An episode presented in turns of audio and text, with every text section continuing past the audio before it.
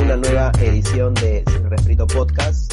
Una vez más eh, grabando desde Zoom, como siempre, ya para evitar este, para cumplir con el distanciamiento social, porque seguimos en cuarentena a pesar de que no parezca y que la gente siga yendo a las playas acá en Perú. ¿Cómo estás, Yari? Hola chicos, eh, chicas y chicos, bienvenidos a un nuevo episodio de Sin Refrito Podcast. Eh, hoy día vamos a tocar un tema interesante, bueno, un tema que ya hemos hablado, pero eh, hoy ya tenemos una protagonista, a la protagonista de esto para que nos dé más detalles de, lo, de cómo va avanzando el tema, ¿verdad? Eh, Miranda, ¿qué tal? Buenas tardes, bienvenidas y, gracias por aceptar la invitación. Hola, gracias por invitarme, más que nada a ustedes. Miranda, aquí son las 5 de la tarde, ¿ya son igual a 5? Creo que es una hora más de diferencia. Es una hora más, son las 6. Ah, son las seis. Entonces estamos bien, estamos bien. Estamos preocupados pensando que ya era de noche, tal vez un poquito más tarde. Eh, Todo tranquilo. Sí, es. ya se está poniendo oscuro, pero igual. Genial, Miranda. Y claro, como decía eh, Yari, eh, justamente ya habíamos tocado, tenemos un podcast de, justamente a raíz de, nos enteramos de la denuncia que hiciste por redes, porque claro, tú lo denuncias por redes y rebota ya en, en Twitter. Y a raíz de en Twitter, eh, la otra vez estuvimos ahí viendo con Yari y, la gente, tanto los seguidores de él como los que te siguen, comenzaron a, hablar sobre el tema, ¿no? Y a raíz de tu, de tu denuncia pública eh, salieron más chicas. Y justo cuando lo comentábamos en interno con Yari, eh, nos parece importante darle seguimiento a este tema porque aquí en Perú se acostumbra a que se hablen estos temas una semana, tres días, la prensa le da toda la, le, le, pone todo el, foco ahí y después se olvida. Y lo que no queremos justamente es eso, que, se olvide, porque ahorita, por ejemplo, creo que tú también lo has compartido en tus redes eh, sobre este caso de esta chica eh, que ha sido violada por cinco personas, cinco jóvenes que tienen todos los contactos del mundo y que al parecer eh, le han dado ahorita prisión preventiva nueve meses, pero no sabemos si la, la, pena puede ser más o puede ser menos, ¿no? Y, estos temas son, son bien importantes, bien eh, para nosotros es bastante necesario tocarlos y quiero también preguntarte, eh, lo primero es eh, cómo, cómo nace la, el valor de poder denunciarlo por, por, redes sociales, ya que muchas personas en, tus, en los comentarios que, que leía decían por qué denunciarlo ahora y no en su momento. Yo creo que siempre dicen eso, pues, ¿no? ¿Por qué se demoró tanto en, en decir, en contar su verdad, ¿no? Es, algo que siempre las personas incan a, ver, y yo, yo entiendo que las personas, cada uno se toma su tiempo de procesarlo y de entenderlo que estuvo expuesta a eso, ¿no? Sí, así fue para mí. Más que nada tuve que trabajarlo bastante eh, con un psicólogo, tuve que ir a terapias, ¿no? Para poder trabajar todo ese tema, porque de verdad tuvo gran impacto en mí y en las relaciones que yo tuve con otras personas más adelante. Eh, y creo que de verdad la razón por la cual pude salir a decir eso es porque no solo tengo bastante apoyo cerca a mí, o sea, mis amigos, mi enamorado, etcétera, pero vi el caso de Andrés Vice con esta chica de, me parece que tenía 17 años, y estaba hablando con mi enamorado y estaba que le contaba y él me decía, pero ¿cómo puede ser que dejen estos comentarios y cómo puede ser que digan estas cosas? Eh, y empecé a pensar sobre lo que me había pasado a mí y sobre la realidad, que es que este sujeto sigue ahí, sigue con toda esta plataforma que lo, o sea, le da la oportunidad de que siga haciendo estas cosas. Y yo sé que yo no fui la única, como ustedes han visto, y sé que lo ha continuado a hacer después de años. O sea, obviamente lo que pasa es que ya pierde la ilusión cuando una chica que yo tenía 16, ¿no? Yo ya cumplí 18, 19, se pierde la ilusión y él mueve a ir a chicas que todavía son más jóvenes, ¿no? Entonces, yo lo que quiero es que se sepa esto para que más chicas no caigan en el mismo juego de él. O sea, yo no tenía como que la idea de dar una denuncia formal porque más que nada no puedo, ¿no? Estoy en otro país y yo ya no vivo ahí. Eh, pero porque sé que los procesos en el Perú, como ahora estamos viendo por esta, eh, este caso que ha habido con este, la, la, violación de la una chica, con estos cinco este, hombres, eh, obviamente los procesos son súper duros y la mayoría del tiempo no van a favor de la mujer. Entonces, por eso tuve que decir algo. Más que el, proceso que también es tedioso, como tú mencionas, es a lo que se, se expone la víctima, ¿no? O sea, tiene que estar revictimizada. O sea, la revictimizan, revictimizan, revictimizan. Y yo eh, quisiera saber tú antes de cuánto tiempo quizás te tomaste para, para decir, ok, yo voy a denunciar esto, pero al hacerlo, eh, quizás soy consciente de que me estoy exponiendo a un montón de críticas, porque, a ver, yo creo que quizás no solo en Perú, quizás también en otros países, eh, salen estos casos y las personas lo primero que hacen es atacar a la mujer, ¿no? Por ejemplo, a esta chica eh, de por qué estuve en una fiesta, ¿no? ¿Por qué se queda con hombre solo? ¿no? Pero, a ver, y todavía vemos al, al, abogado de que dice todo esto de que a la chica le gustaba la vida social, ¿no? o sea, justificando eh, este abuso sexual, todo lo que se tiene que exponer la mujer. ¿Tú cómo, cómo, cómo hiciste, como te pregunto, ¿no? ¿Cómo eh, sabías que te ibas a enfrentar a todo eso? ¿Y qué pasó cuando empezaste a recibir todas las críticas, no? Eh, bueno, para mí me tomó un tiempo de verdad poder decir todo, porque lo había estado pensando hace desde hace un año más o menos, que quería decir algo por fin, porque seguía teniendo estas pesadillas donde sufría, o sea, esta ansiedad porque pensaba y recurrían estos pensamientos de lo que me había pasado con Andy, ¿no? Y creo que me ayudó bastante hablar con eh, mi enamorado y con mis amigos y que me digan, mira, esto va a pasar, definitivamente va a haber gente que no te va a creer, pero si sales adelante, nos tienes a nosotros de apoyo y yo sé que de verdad a las personas que más me importan y a las personas que yo más les importo, ellos saben cuál es la verdad, ¿no? Y yo me quedo tranquila con, con eso, o sea, sí fue súper fuerte de verdad ver todos estos, comentarios que me criticaban y que decían, ay, que solo quieres una promoción o, o quieres ser famosa o cualquier cosa así pero la verdad es que yo, yo sé lo que es verdad en mi corazón, yo sé que eso, no quiero nada de eso en mi vida. Y por eso nunca me expuse de verdad a grandes publicidades cuando pasó todo este hecho, porque habían varios canales que me contactaban y que querían hablar conmigo. Y al final solo hablé, solo hablé con uno. Um, pero más que nada, solo tenía que, que seguir recordando que esas cosas iban a pasar, pero que es no por mí, sino que porque le pasa a todas las personas. Y si es que esto de acá seguimos sacándolo a la luz, en más tiempo ya no va a pasar estas situaciones y ya la mujer no va a tener que estar este, consciente todo momento, ah, me van a venir a atacar, ¿no? Claro, lo que las personas todavía no, no logramos entender y justo es el término que eh, es propiamente lo que es el grooming, el grooming, perdón.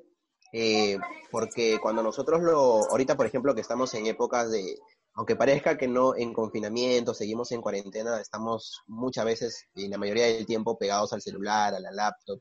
Y hay personas que a veces, y sobre todo eh, tal vez algunos de niñas, tal vez de 13, 14 años, que ven a estos youtubers, influencers, ¿no? Como personas, o con prácticamente ídolos, superhéroes, ¿no? Por decirlo así entre comillas, y quieren su atención. Y a veces por ahí no se dan cuenta de que lo que tal vez ellos le pueden pedir no, no llega tanto a, tanta maldad, ¿no? El caso de Andrés Bici, por ejemplo, la chica, por más que ella le, ha dicho, le haya dicho de que tenía 18 y que después se enteró de que tenía 17, ahí por ahí hay un cargo de, y hay una, ejerce él un poco de presión por el hecho de ser una persona influyente.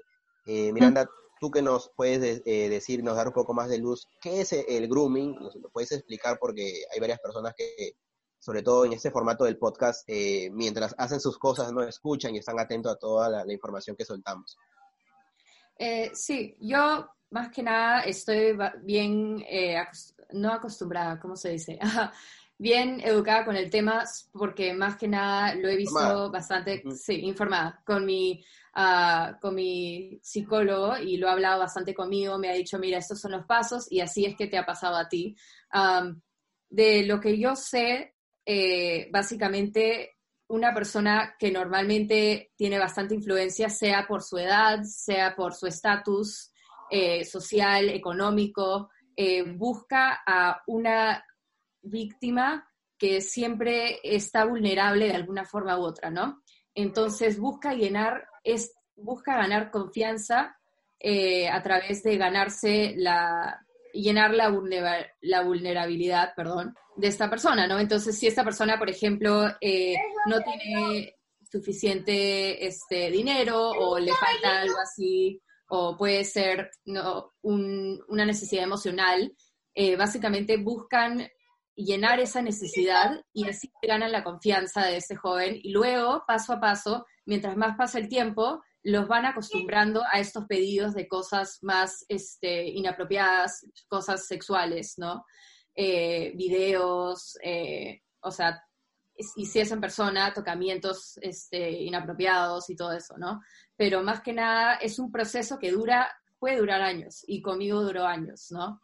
Y mucha gente no entiende esto porque no ve que la, gran, la raíz de todo esto es que hay un desbalance de poder entre la víctima y entre la persona que está, que busca eh, hacer el grooming, ¿no? Y la persona que busca hacer el grooming por ejemplo, en mi caso fue Andy Insane, no solo es de otro estatus eh, económico, es famoso, como lo quieras llamar, ¿no? Eh, pero es mayor que yo también. Entonces tiene otro tipo de poder, es como si fuese una dinámica como entre un profesor y un estudiante o algo así, ¿no? Es una dinámica de poder diferente. Claro, y aquí, ¿en, qué podríamos diferenciar? O sea, ¿el grooming es lo mismo que el acoso cibernético? Em, de lo que yo sé, el acoso cibernético es más que nada, no, no, no tiene este proceso de años que toma eh, ganar la confianza de una persona menor de edad y entablar una relación tan larga, ¿no? Porque no sé si han visto, hay varios casos como de Toby Vanity, uh, Mini Lad, a Onision, no sé si conocen a Onision, hay uno que, sí, hay uno creo que si no me equivoco que se suicidó en su celda también, ¿no? En Estados Unidos, que estaba llevando un juicio. Sí, También él las preparaba a sus víctimas, claro. Exacto. O sea, en el grooming se hace tu amigo. Sí, o sea, lo primero que hace es hacerse amigo tuyo, ¿no? Te gana la confianza y te cuenta cosas, te cuenta secretos, te, te hace pensar que tú eres una persona que es especial para ellos, ¿no? Entonces tú dices, ah, wow, mira, esta persona que tiene todo este poder es un adulto famoso, confía en mí, entonces yo debo de confiar en él. Y cuando eres de esa edad, eres, mm. eres naturalmente vulnerable, ¿no? Claro, claro.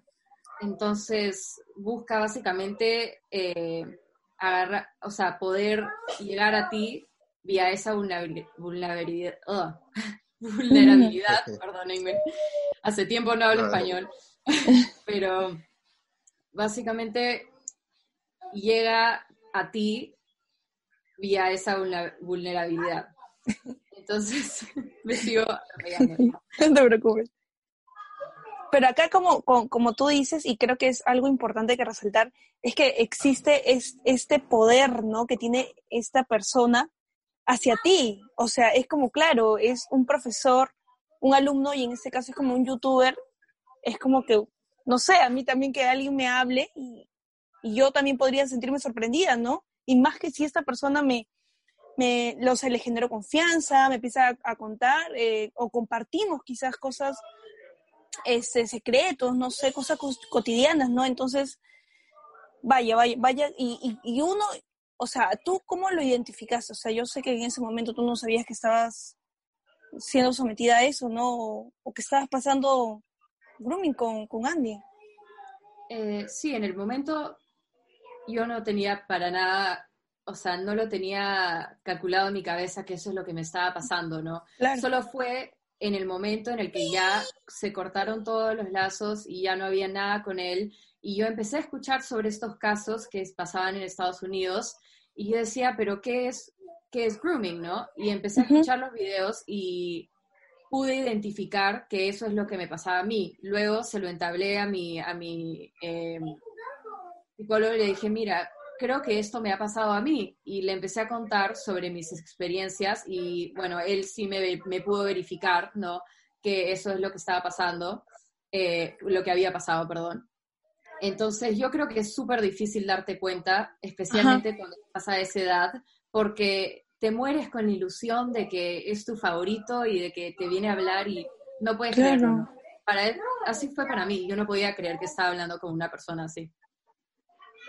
¿Cómo son en Estados Unidos, por ejemplo, el proceso de, si detectas el grooming y vas a, denunciarlo? Porque aquí en el Perú tienes que pasar por ciertas etapas y a veces se queda ahí nomás. En el caso de tú que resides en, Estados Unidos, ¿es un poco más rápido el tema o, también tiene su, demora? Y las penas quizás son más drásticas. drásticas, también me trago, drásticas. de lo que sé, las penas sí son un poco más drásticas y eh, lo que pasa acá es que para que pueda avanzar un caso, tienen que juntarse bastantes, bastantes, ¿no? Entonces, cuando son bastantes chicas mm. juntas, o chicos pueden ser, eh, también, cuando se juntan, tienen más poder, entonces le dan más eh, relevancia al caso. Y algo bien grande que se está usando, que es lo que yo sé, ¿no? O sea, Twitter, Instagram, eh, las redes sociales son súper importantes en esto porque dan el primer paso de traerle visibilidad a todos estos casos, ¿no? Y todos me preguntan, por ejemplo, ¿por qué no vas de frente a denunciar? Eh, ¿Por qué tienes que ponerlo acá? ¿Tienes que exponerlo de esta forma tan horrible? No sé qué. Eh, bueno, es porque de verdad da más visibilidad que es necesaria en algunos casos, porque si no la tienes, no quieren avanzar el proceso y no tienen esa presión, ¿no? Pero yo creo que acá es, es un poco parecido a el caso de Perú, pero sí sé que le dan más avance a las cosas eh, con la mientras más casos van saliendo al aire, ¿no? Claro, porque aquí, por ejemplo, siempre eh, desmerecemos a una persona, sea hombre o mujer, que hace una denuncia pública por Facebook, Twitter, Instagram, la desmerecemos y siempre en los comentarios, claro, es que es fácil comentar, ¿no? Detrás de una computadora porque no estás pasando por eso. Dicen, ¿por qué no vas a la comisaría? ¿Por qué no vas a denunciarlo? Y es que es la verdad de que aquí son poco las comisarías donde están realmente los policías preparados para poder conversar con la víctima y poder darle todo ese soporte emocional y psicológico que lleva. Entonces es un poco más accesible y, que, es que es bueno que lo entiendan todos los que nos escuchan y que nos ven, de que a través de del Facebook, de Instagram, se puede masificar más rápido. Y creo que a raíz de tu denuncia es bueno porque varias personas, eh, varias chicas en ese caso han salido a hablar, no sé si tal vez se habrán comunicado contigo o de repente ellas están iniciando un proceso aparte, todas ellas juntas aquí en Perú, Em, ellas, bastante de ellas se comunicaron conmigo. Eh, es más, yo expuse, algo, bueno, no expuse, ¿no? Pero eh, posteé sobre algunos casos que me habían mandado para tratar de traerles más relevancia porque sabía que me habían escuchado a mí y me habían visto mis cosas. pero hay muchas más chicas que vinieron a mí en privado y que me dijeron, no digas nada, por favor, no quiero que nadie sepa. Tantas chicas, o sea, es más, acusaciones de violación hay, no, faltan, pero la cosa es que esa no es mi historia y yo no puedo venir a salir este, a contar toda la situación porque no, no es mi parte, ¿no? O sea, esa es la parte de otra persona y más que nada traté de poder hacer llegar eh, ciertas historias a más personas, pero no puedo con todas tampoco y hay algunas que me han pedido su privacidad, ¿no? Pero... Yo creo que, a ver, claro, la denuncia, hiciste la denuncia, rebotó bastante, pero como justamente ayer lo comentaba al inicio de la entrevista, pasó como varias notas, lamentablemente suele suelen pasar y se quedan ahí. Y hemos visto que Andy ha regresado a las redes. O sea, he visto que ayer, o bueno, ayer no, varios días está haciendo en vivos en su cuenta de Facebook y parece que sus seguidores o sea, yo creo que él no ah, seguiría si es que no tendría sus seguidores, pero todavía hay gente que, lo más curioso es que o sea, ¿por qué? Tiene moderadores en sus redes. O sea, yo, por ejemplo, quiero comentar algo respecto al tema y no me permite porque hay ciertas personas que regulan los comentarios. Entonces, lógicamente, tiene más de dos mm. millones, creo, en su YouTube, no sé. Entonces, me parece raro porque cuando queremos, sacamos el primer podcast, queríamos etiquetarlo, ¿no? Eh, porque es cierto de que nosotros tratamos este tema con bastante responsabilidad, entonces también la otra persona tiene eh, la potestad para hacer su descargo, pero no se puede taguear, no se puede mandar mensajes, no, no sé si ahora lo habrá ya ha vuelto a habilitar, pero es un poco raro y no sé, no sé, no se ha pronunciado tú de repente, él se ha, él se ha comunicado contigo o ha dado un mensaje así abierto. Yo lo que sé no, no lo he visto, salvo ahora último que está en Facebook haciendo su streaming de, de videojuegos nada más. Como si nada hubiera pasado, claro. Sí, eso creo que es, eso creo que es el protocolo, eh, más o menos, ¿no? Que todos se quedan, se quedan callados por un par de semanas así, y lo dejan tranquilo y dejan que trate de pasar el tema para no tener que tocarlo, ¿no? Él conmigo no ha tenido ningún contacto, eh, no ningún contacto de abogados ni nada, pero sí sé que ha dicho algo en sus redes. Eh, lo que pasa es que lo dijo en un video, en un gameplay que estaba haciendo, eh, y eso me he enterado porque me lo han comentado miles de personas en, mi, en mis cuentas, ¿no? y parece que ha dicho que estas acusaciones todas son falsas y que él se está encargando y de que tranquilo y que sus abogados se están encargando, ¿no? Yo no he escuchado absolutamente nada de abogados ni de nadie. Eh, de lo que yo lo que yo creo realmente es que tiene abogados porque han abierto este caso en Perú, ¿no? Eh, no me acuerdo cómo se llama la eh, mujer que lo ha abierto, ¿no? Pero sé que se ha abierto un proceso legal. yo creo que por eso es que tiene abogados, ¿no? Pero yo no creo que está, todos me estaban diciendo, por ejemplo, él te está viniendo a denunciar y todo, pero mm, no es la verdad porque yo tengo todas las pruebas para refutarlo, ¿no? Ah, o sea que él ha dicho, es, claro, es que eso yo, no lo sabía porque no lo sigo de verdad, eh, ni en Instagram. Ahora último, bueno, lo he, he, entrado a su perfil, pero no, no sabía que ha dicho de que todo eso es mentira. Y es que también suena un poco raro de que salgan tantas chicas a, denunciar el mismo patrón, ¿no? Salvo que tal vez que hayan hecho un complot en contra de él, que es muy raro. Entonces, también la, la, las declaraciones de él suenan como que un poco débiles, ¿no? Y, tal cual, aquí en Perú, eh, ¿tú cuántos años ya estás viviendo en Estados Unidos? cuatro años, me parece. Bueno, aquí en Perú es así, sale algún tema mediático, tanto en la política, en lo social, porque estoy seguro que lo que pasó con la chica en Surco va a, vamos a darle una semana más, la prensa va a estar ahí y después se va a seguir tapando, ¿no? Se va a pasar la, se va a echar, como se dice, tierrita hasta que vuelva a salir otro proceso.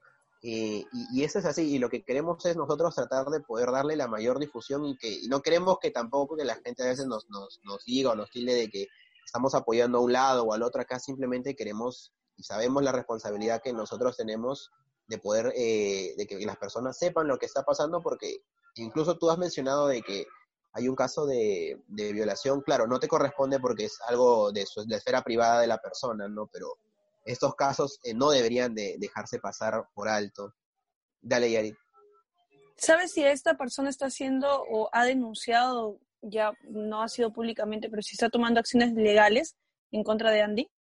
Eh, de lo que yo sé, no, no, desafortunadamente no está tomando ninguna acción legal contra él porque sabe que el proceso es tan, de verdad, o sea, cansa de hecho, y tienes que pasar por todo y tienes que vivir todo nuevamente, ¿no? Entonces, no, de verdad no le puedo echar la culpa, ¿no? Entiendo su situación.